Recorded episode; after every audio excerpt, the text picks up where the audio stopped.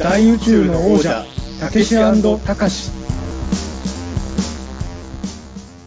緊急指令、こちら飯塚だ。直ちに現場へ直行せよ。 ten-four 了解。てんてん、よろしく。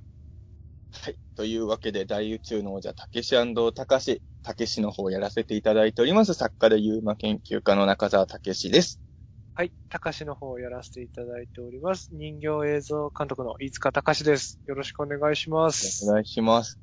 あのー今ですね、深夜はい1時55分で、あの、はいまあ、今日もう4本撮りですね。4本目をういろいろね、あの、はい。これを撮る前もいろいろ散々、まあ、メゴジラ対メカゴジラとかメカゴジラの逆襲とかね、VR の話とかしてるんですけど、実は、あの、配信的には、えっ、と、どういう順番で配信になるかわからないんですけれど、あの、割と最近僕が見た、あの、まだ公開中の映画の話をちょっと、あの、したいなと思って、っていうのもちょっと、こういう描写についてどう思いますかとか、そういう話でもちょっと聞きたいことがいくつかあったので、あのぜひちょっと今回お題として、あの、選んだ映画があって、まあ、飯塚さん見てるかどうかまだわからないんですけど、はい。あの、ドラえもんの今公開中の映画最新作、はい。えーのび太の月面探査機の話をちょっと今日はさせてもらえたらなと思ってるんですけど、はい。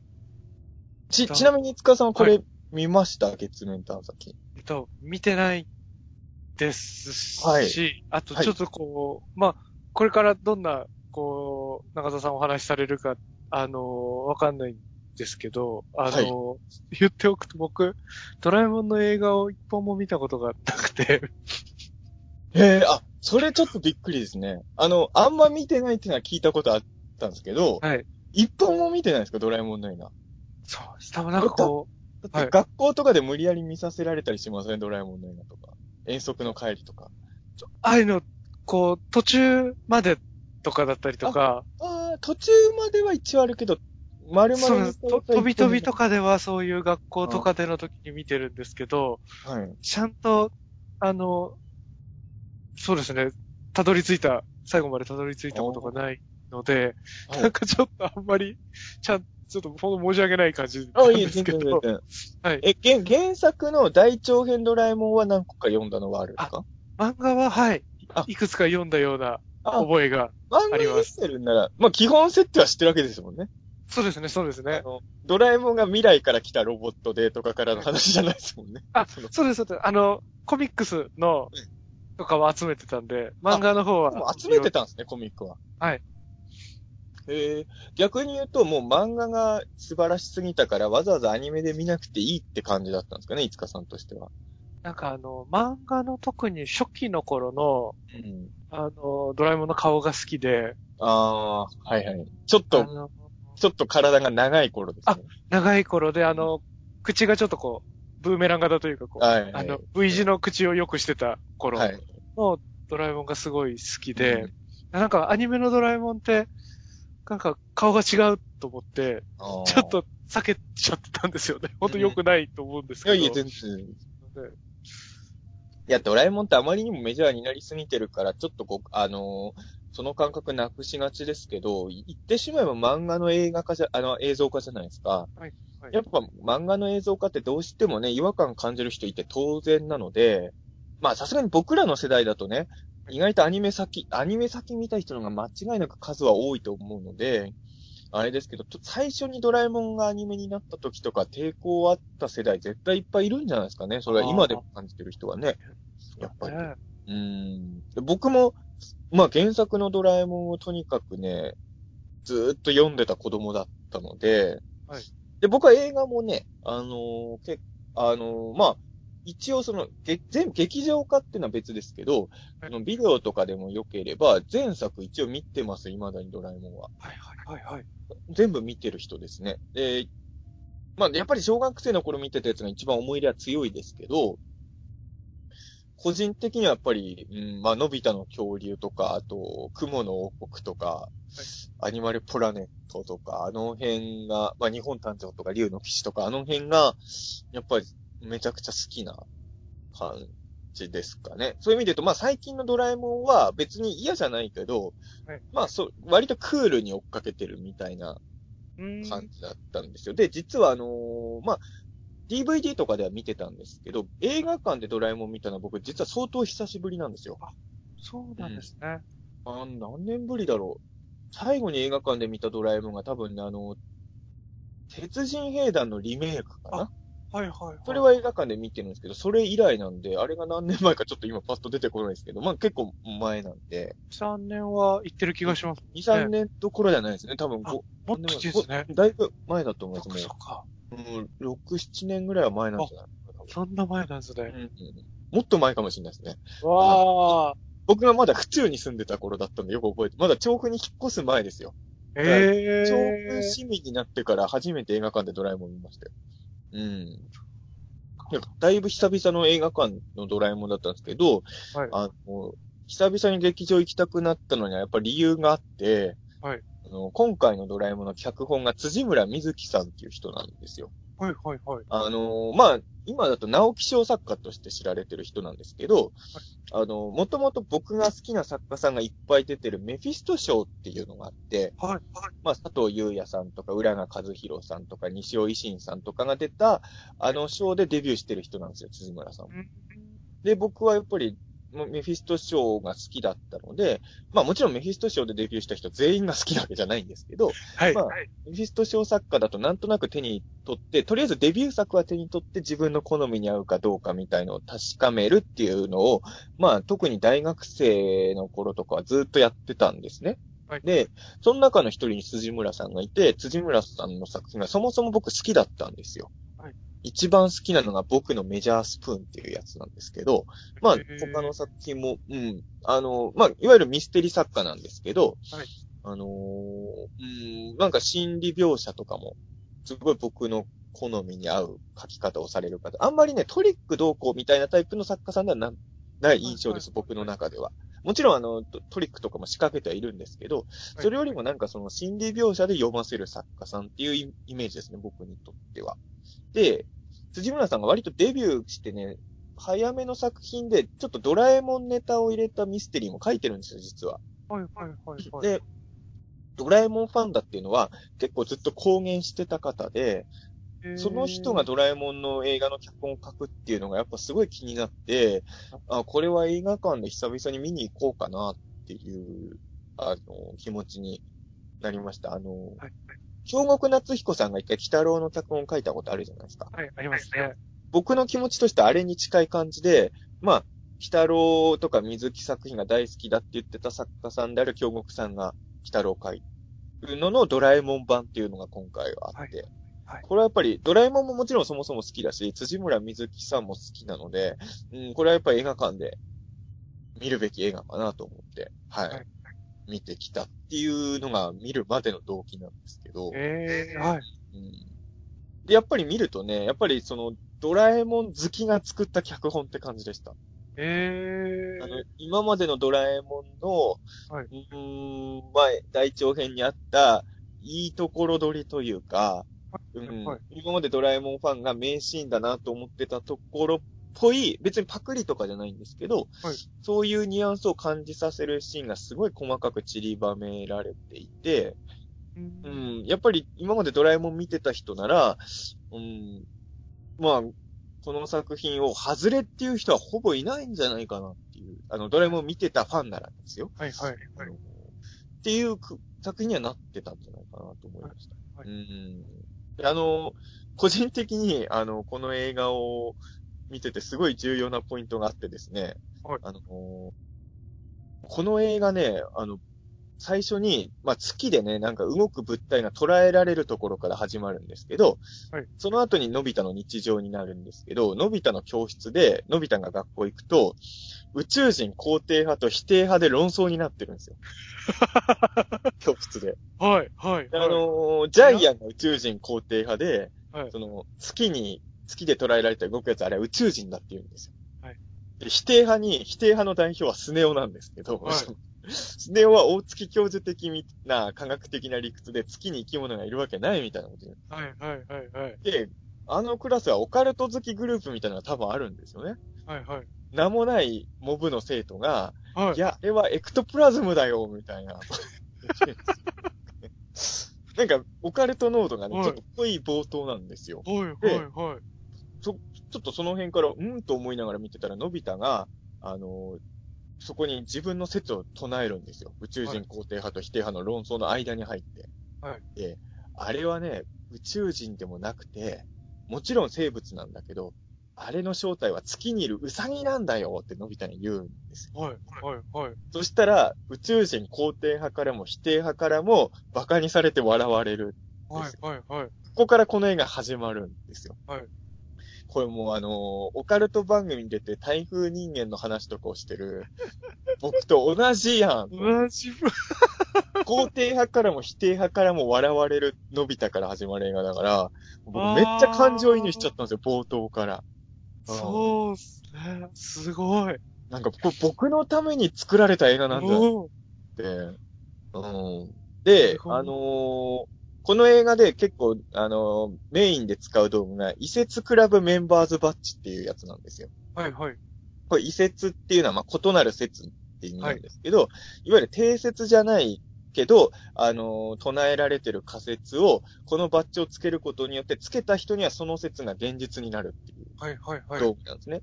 だ例えば地球平面説とかあるじゃないですか。はい。ああいうものを地球が平面だって信じるって言って、えーバッジをつけると、本当にその人には平面の地球が現れるっていう感じで、で、それを聞いてのび太が、え、じゃあ土の子とかがいる世界にもできるの？みたいなことを、はいなんか、やたらね、このあれ？オカルト、オカルト濃度が濃いんですよ、この。すごい。うんで、まあ、かつては月にはウサギがいたっていう説は本当にあったじゃないですか。はい、はい。それを唱えて、その遺説が正しいことにするっていうのが、この映画の、まあ、導入部なんですよ。はい。なんかワクワクするんですよね。オオカルト少年からすると。うん、まあ僕はもうオカルト中年ですけど、えー、その、やっぱり、こととは思えないですもんね。しかもドラえもんがね、すごい僕勇気づけてもらったんですけど、映画の後半で、その、まあ悪役が出てくるんですけど、はいそれに対して、この世界は、まあその、まあもちろん僕も映画館で一回見ただけなんで、その細かいセリフは、ちょっとニュアン、間違ってると思うんで、ニュアンスだけで言いますけど、世界っていうのは遺説が動かしてきたんだ、みたいなことをドラえもんが言ってくれるんですよ。はい。つまり、台風人間とか言ってるやつが世界を動かしてるんだよってドラえもんが言ってくれたように、まあうん僕が勝手に受け止めるだけだけど、はい。思っちゃって僕すげえ勇気づけられて、はい。本当に感動して、これはもうね、オカルトの仕事してる人は全員見た方がいい映画なんじゃないかって僕はうん思って、で、案の定ね、映画見終わった後ね、これほんと偶然なんですけど、あの、緊急検証の公式アカウントあるじゃないですか。はい、はい、はい。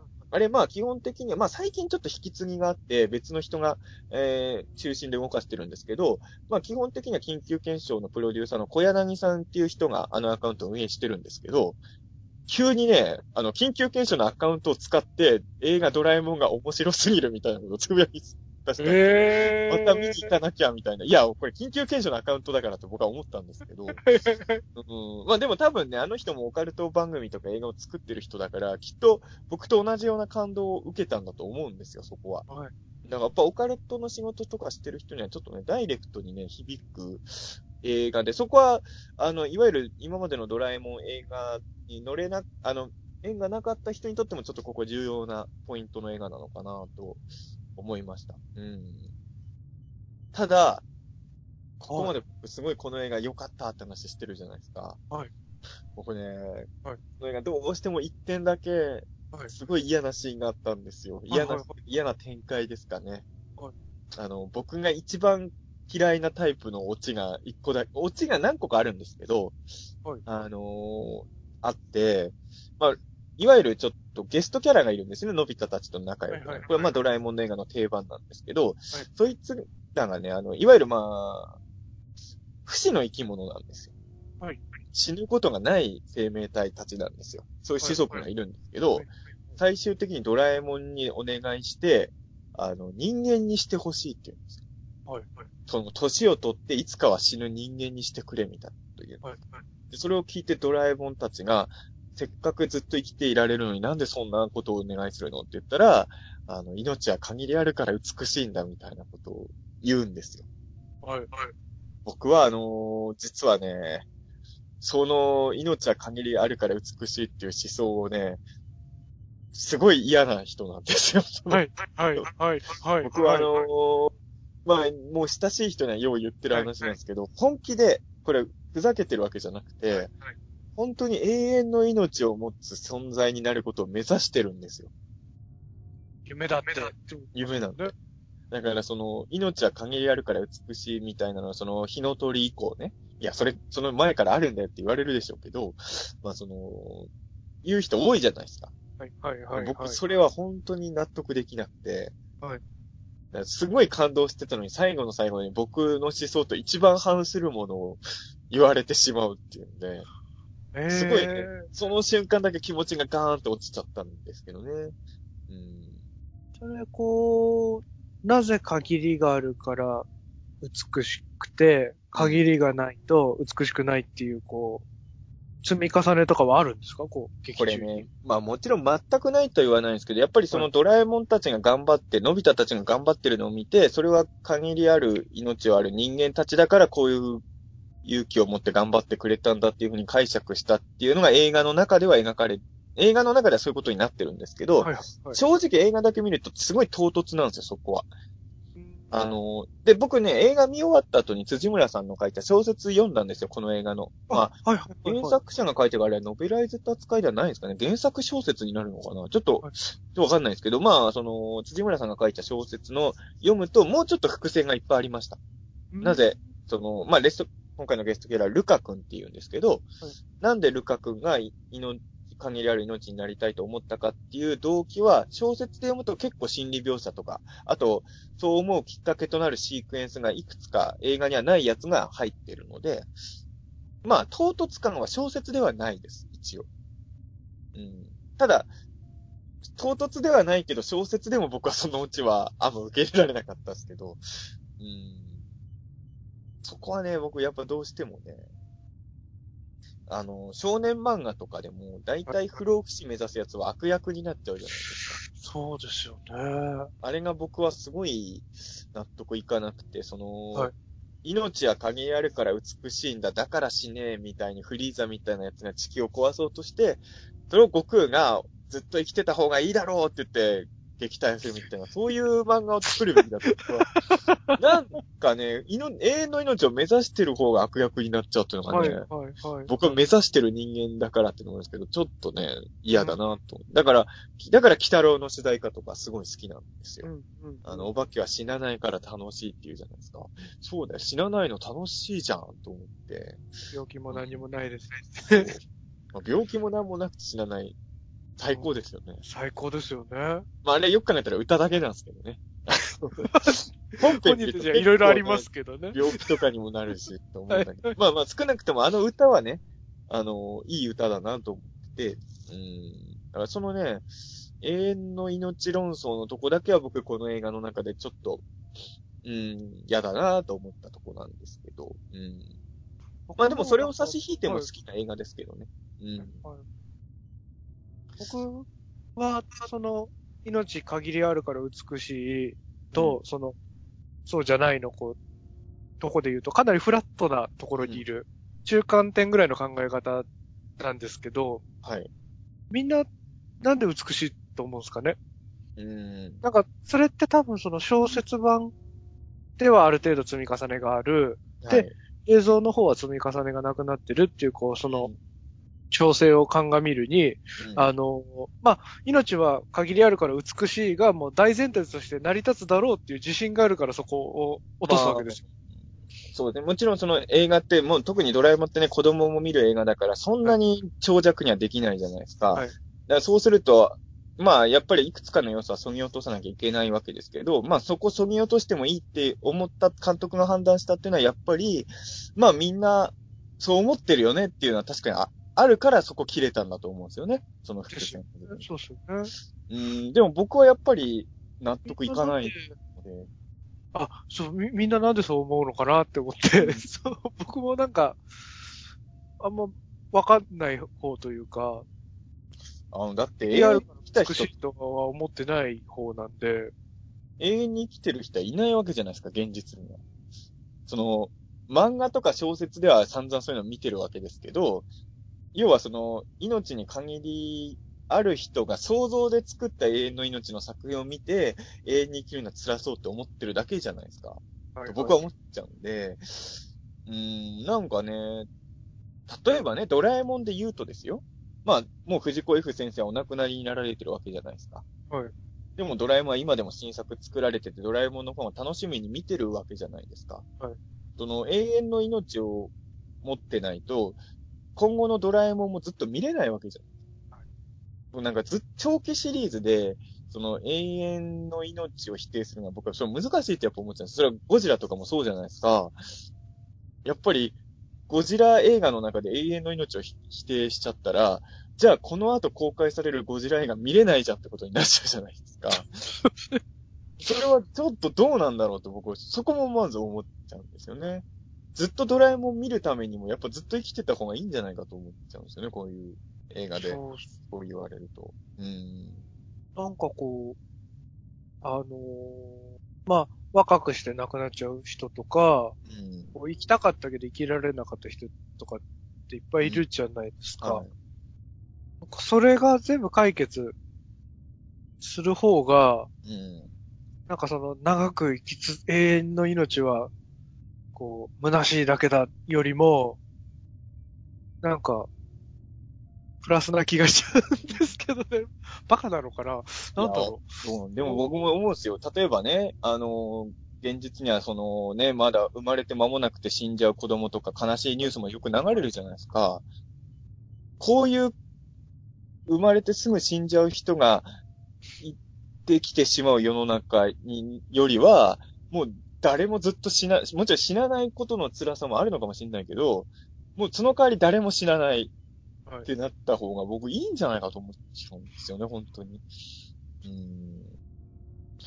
だこの永遠の命問題はちょっと僕はにとってはあまりにも、正直言うと僕の中で一番重要なテーマなんですよ、これは。あの、僕は作家として成功することとか、幸せな家庭を築くこととか、そういう夢よりも永遠の命を持つことが、そっ一番上ちなんですよ上なんですね。僕一番の夢は永遠の命を持つことで、はい作家として成功することはその下なんですよ。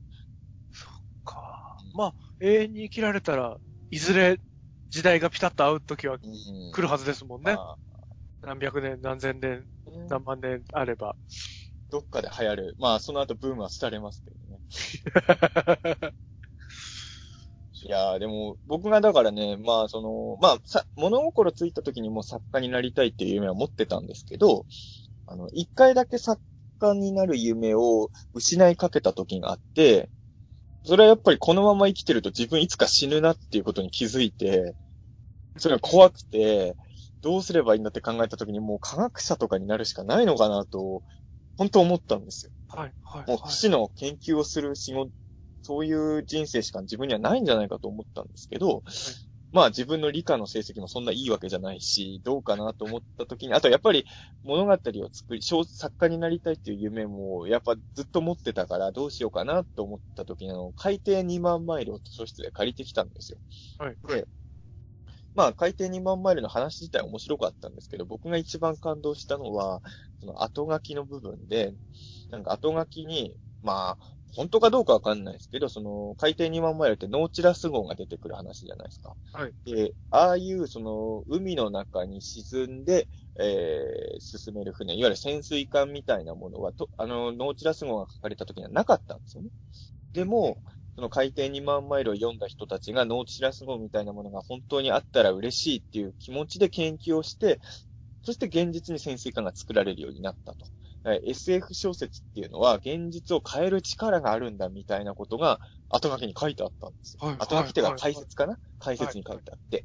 で、僕はそれをもう本編以上に感動して、そうか、。もう、俺が一人で研究するよりもみんなが串に憧れるようなはい、はい、世にはい。送り出す作家になる方が近道だぞ、不死になると思って。はい、はい、はい。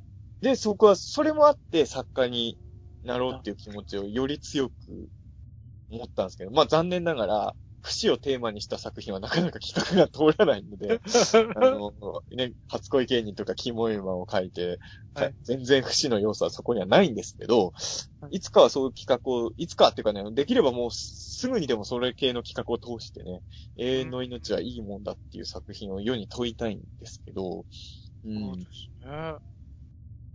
らちょっとね、え、難しいところで。え、いつかさんね、ドラえもん原作は読んでるの多いんでした海底祈願城とか原作読んでます？海底祈願場は読んでないあと思います。海底祈願城は、はい。ドラえもんの映画では割と珍しい、あの、ゲストキャラの一人がちょっと自己犠牲しちゃうタイプの映画なんですよ。えー、あの、、バニー君っていう、まあ、だから、生き物じゃないんですけど、でもただドラえもんのところで意志を持ってるんで、意志を持ってるものって僕からすればもう生き物でしかないと思うんですけど、はい。バニー君が、はいまあ、みんなを守るために敵のところに特攻をするんですよ。はい。はい。それでまあ、解決するんですけど、はい。はい。僕、海底祈願城もね、あの、きめちゃくちゃ好きなんですけど、さ、この今回の月面探査機と一緒で、一個だけ嫌なところがあって、はい。はい。要はバニー君って仲間なわけじゃないですか。はい。はい。はい。はい。仲間が死んじゃったのに、笑顔で終わるんですよ、割と。楽しそうに終わるんですよ。そのバニー君がね、爆発した瞬間は悲しむんですけど、はい。はい。映画自体は悲しい感じで終わらないんですよ、別に。えー。それがちょっとね、なんか仲間が、いや、だからやっぱり結局機械だと思ってたのかなってちょっと思って。おー、あ、今バギー君でちょっと調べてみましたけど、車なんですね。この車のバギーなんですね。車のバギーなんで、でも意志を持ってるんだから、もう生き物と一緒じゃないですか。友達じゃないですか。はい。はい。だからもっと悲しんでほしいというか、そこら辺が、あのーまあ、そこをね、疑問に感じた人がいたからなのかどうかわからないけど、鉄人兵団とかもちょっと自己犠牲の話なんですけど、鉄人兵団は悲しみがちゃんと持続してるんですよね。で、まあ実は最後に救いもあるんですけど、その、だからその、登場人物はちゃんと、そのゲストキャラクターが消えることを悲しむし、しかもその消えたと思ってたゲストキャラにちゃんと救いがあるっていう意味で、鉄人兵団は、僕が海底祈願場で感じた不満が解消された大傑作だと。僕はうん、鉄人兵団、まあ、一番好きなのは魔界大冒険なんですけど、はい。はい。はい。はい。魔界大冒険がドラえもんの大長編で一番好きですけど、鉄人兵団は、悲劇として、悲劇の扱い方としてはドラえもんで、うん、トップクラスによくできてた作品なのかなと、うん、思ったんですね。うんまあだからね、難しいですね。でもやっぱり今、世間的な価値観は永遠の命は辛いって作品のが多いじゃないですか。はい。はい。はい。だから僕やっぱり手塚治虫という人がいかに天才だったかってことを僕はどうしても思っちゃうんですけど、やっぱ、まあ手塚治虫だけじゃないかもしれない。高橋留美子さんでしたっけ？人魚のやつ書いてた方もありましたもんね。あ、書いてましたねうん。そうだあの辺のね、やっぱ天才漫画家の方々が永遠に生きることの辛さとかを結構描かれてることも大きいとは思うんですけど、うーん、なんかそこがね、だってドラえもんって何でもね、まあもちろん実はドラえもんもできないことあるっていうのは原作とか読んでたら出てくるんですけど、ドラえもん見てたらちょっとそこは夢を感じたかったなっていうのもちょっとね、うーん。あるんですけどね。そこはちょっと、そこだけがだからこの映画でちょっと寂しかったところですかね。うん。あメッセージとしては、その、まだまだ命始まったばかりの君らですけども、うん。命って限りがあるから、だからこそ、こう、悔いのないように頑張ってくださいよっていうことに気づいてほしいから、まあ、そっちうん。に肯定するっていうことなんでしょうけどね。だから本当に技術的に不死の命とかが、うん。あのー兆しが寿命を伸ばすとかそういうのが見えてきたら、また変わるんだとは思うんですけどね、きっと。でも逆に言うとそういう技術が開発された時に永遠の命がけしからんって思想が人間に蔓延してると、こういう技術は世に出ない方がいいんじゃないかみたいな意見も出ちゃうわけじゃないですか。だからやっぱ今のうちから、ね。うん、今のうちから永遠に生きれるんなら生きれた方がいいんじゃないかっていう思想を、まあそれが絶対正しいとは言わないですよ。僕はその思想を信じてるけど、そうじゃない人もいるとは思うんですけど、そういう思想もあっていいよねっていう土壌はもうちょっと、特に子供がいっぱい見る作品とかからそういうのは出していった方が、うんというわけでウルトラマンは良かったんですよね。死んでも命もう一個持ってきてくれるからどう？あれは結構夢のあるはい、話。はい、はい。そもそもウルトラマンでとんでもなく長生きじゃないですか。そうですよねそ。の上死んでも命持ってきてもどういうシステムなんだと思ってびっくりしましたけどね。子供の時ね、わかんないですけどね、あれはね。混乱しましたけどね。うんウルトラマンの本体ってあの丸い方が本体なのかと。なんかわかんないですけど。ちょっと怖かったですけどね。やっぱ天才金城さんの脚本なんですかね。まあちょっとわ、命をもう一つ持ってきたってセリフはなかなか言えないんですよ。ないですよね。そんな感じで。あれなんですよね。でもあれか、そうか。でも僕はちょっとびっくり。いつかさんドラえもんの映画はまだ一本も見てなかったんですね。そうなん。見なきゃ見なきゃと思いつつ。まあでもね、いろいろありますからね。だってあのー、佐賀江さんでしたっけ？佐賀江さんスターウォーズ一本も見たことないって言ってました。言ってましたね。そうだ。だから別にね、みんなが、みんなが絶対どれかを見てるってことはね、ないですからね。多分まだ未だにジブリを一本も見たことない人とかも世の中にはいるんでしょうね、きっとね。そうですよね。きっとそうですよね。いつかさんはドラえもんの映画見てない代わりに、あのー、ちょっと他の人が全然見てないようなマニアックなやつもちゃんとチェックしてるんでね。そこは適材適所でいいと思う。いいのか悪いのかわかんないですけどね。いや、でも僕、あの、最初映画見てないって聞いた時結構びっくりしたんですけど、原作は読んでるっていうのでね。全然、だからドラえもん自体はちゃんと通ってるわけですよね。そうですね。通って。あくまでもアニメのドラえもんは通ってないね。あれですかね、多分これ配信してる頃、あのードラえもんってやっぱ人気がすごくて、月面探索の大ヒットを今の時点では知ってるので、これが配信されてる頃もまだ公開してる劇場はきっとあると思うので、あのーぜひでも、これは、でも本当にね、あの、どうしても 永遠の命のくだりで僕は、ちょっと、あのー気持ち落ちたみたいな感想がちょっと長くなっちゃったかもしれないんですけど、全体的にはすごい好きな映画なので、はい。まあ機会があればこれ聞いてる方で、まだ見てない方、久々にドラえもんの映画を映画館で見てみるのもおすすめかなと思いますね、本当に。あの、やっぱり遺説が世の中を動かしてきたっていうのは本当その通りだと、僕は言いたい、言いたいですよ。ドラえもんはさすがいいことを言うと思ったので、はい。ぜひ映画館で見ていただき行ってこようかな。はい。映画、映画デビュー。ドラえもん映画童貞をここで ここで捨てようかな。いいかなと思うんですよね。はい。うんはい。ありがとうございました。ありがとうございました。